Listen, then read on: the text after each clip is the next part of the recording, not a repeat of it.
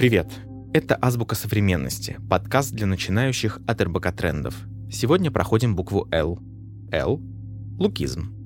Лукизм — это дискриминация кого-либо по внешнему признаку. Например, из-за плотного телосложения, цветных волос, несимметричных форм. Лукизм тесно связан с нашим представлением о красоте и таким феноменом, как бодипозитив.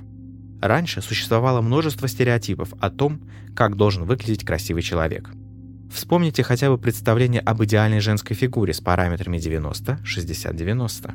Или устоявшаяся идея о том, как вообще должна одеваться и краситься женщина, чтобы выйти в общество.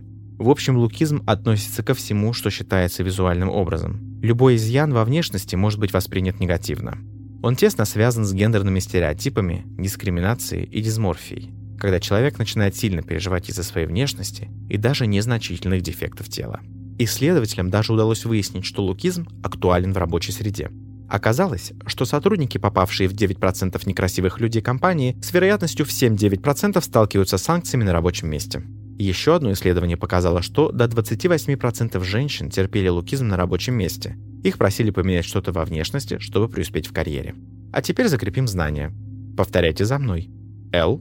Лукизм. Попробуем составить несколько предложений с этим словом.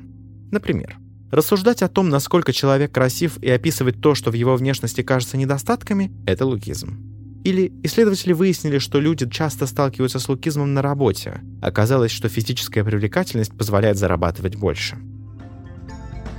Больше о лукизме читайте в материалах и слушайте в подкастах РБК Трендов. Это была «Азбука современности», подкаст для начинающих от РБК Трендов. Подписывайтесь на подкасты в Apple Podcasts, Яндекс Музыки и на Castbox. Ставьте оценки и делитесь в комментариях словами, без которых, как вам кажется, невозможно представить коммуникацию в 21 веке. До встречи!